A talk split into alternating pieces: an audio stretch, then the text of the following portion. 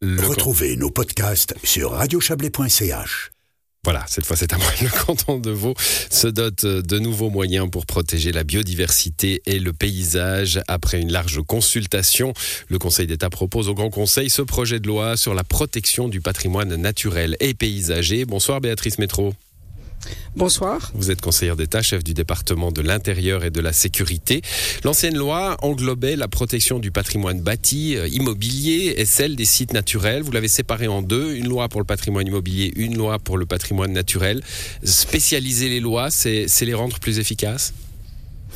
D'abord, juste une petite précision. Je suis chef du département de l'environnement et de la sécurité. Pardon.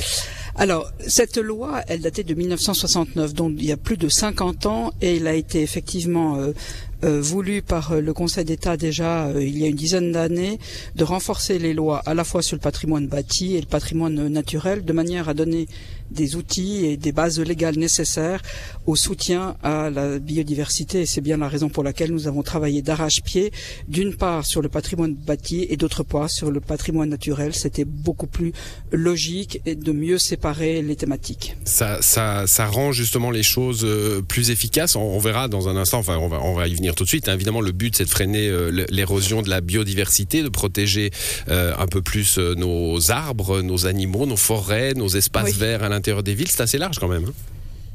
Oui, c'est très large et c'est bien la, la raison pour laquelle il fallait faire une loi vraiment qui traite de la biodiversité, qui traite la perte de cette biodiversité. On a eu aussi des, interventions parlementaires à ce sujet et on avait besoin de se doter d'outils euh, légaux, d'outils euh, financiers, de travailler avec les communes, de travailler avec l'agriculture.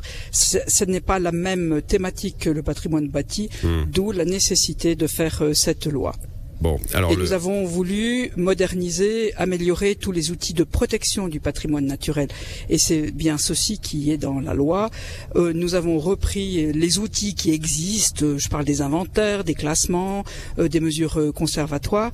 Et ça, nous les avons vraiment euh, bien euh, améliorés et modernisés de manière à mieux identifier les milieux naturels sur lesquels on doit, on peut ou on souhaite intervenir. vous, vous parlez des inventaires. Il y en a un qui, qui appelle tout de suite l'attention, c'est celui des arbres remarquables. Qu'est-ce que c'est qu'un arbre Oui. remarquable? Un- alors, un arbre remarquable, c'est un, arme- un arbre pardon, d'une essence particulière, d'un âge particulier, au milieu d'un site euh, remarquable. Et beaucoup de communes ont ce type d'arbre, et pour nous, il est important, et les communes aussi, elles nous l'ont dit, et c'est important de défendre ce, ce patrimoine arboré, c'est important de pouvoir bien l'entretenir, et d'où la nécessité d'avoir des bases légales et des outils financiers permettant une aide pour le soutien et l'entretien de ces arbres remarquables. Alors justement, cette loi va permettre de préciser qui fait quoi. hein. Vous avez déjà parlé des communes euh, à l'instant, cantons, communes. Euh, les communes doivent être un partenaire, évidemment, dans la, dans la protection des sites. Euh, Oui, c'est mais on, évident. on pourra les freiner aussi, euh, j'imagine, hein, un arbre remarquable qui vient malencontreusement se trouver au, au milieu d'un magnifique projet immobilier que la commune souhaite. Alors écoutez, tout ça, ça dépendra bien évidemment de l'inventaire de, cet arbre remarquable, de ces arbres remarquables. On va faire ces inventaires avec les communes, on va soutenir financièrement les communes dans le cadre de ces inventaires, et tout sera euh, bien évidemment euh, discussion, euh, négociation. Mais le but, le but, c'est bien de défendre ce patrimoine arboré.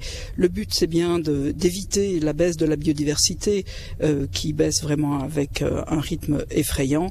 Et, le but voulu par le Conseil d'État, c'est euh, protéger notre patrimoine naturel et arboré sur tout le canton. Hum, On parle aussi de, de, de la faune hein, euh, à, à travers les, les fameux couloirs, euh, les couloirs de faune, les corridors à faune. hein, c'est comme ça qu'on les appelle, qui permettent justement à, à- aux animaux de traverser euh, des routes, des endroits où ils seraient en danger sans, sans ces corridors. Ça, on va le développer? Oui, on veut mieux mettre en réseau les habitats et les corridors à faune pour permettre vraiment le déplacement des espèces. Ça, c'est très très important euh, parce qu'on se rend compte que hum, notre territoire est, est petit. La faune sauvage a besoin d'un espace euh, vital assez important et nous, on doit favoriser ces réseaux entre l'habitat, les corridors et favoriser le lien entre l'habitat et le, disons euh, les aires où les animaux sauvages veulent se déplacer. Voilà, il est aussi question de, de forêt, de, de- d'espaces verts en milieu urbain. hein. On n'a pas, on n'a pas évoqué cela, Oui. mais tout cela est aussi euh, important. Il y a Oui, les îlots de puis- chaleur, oui.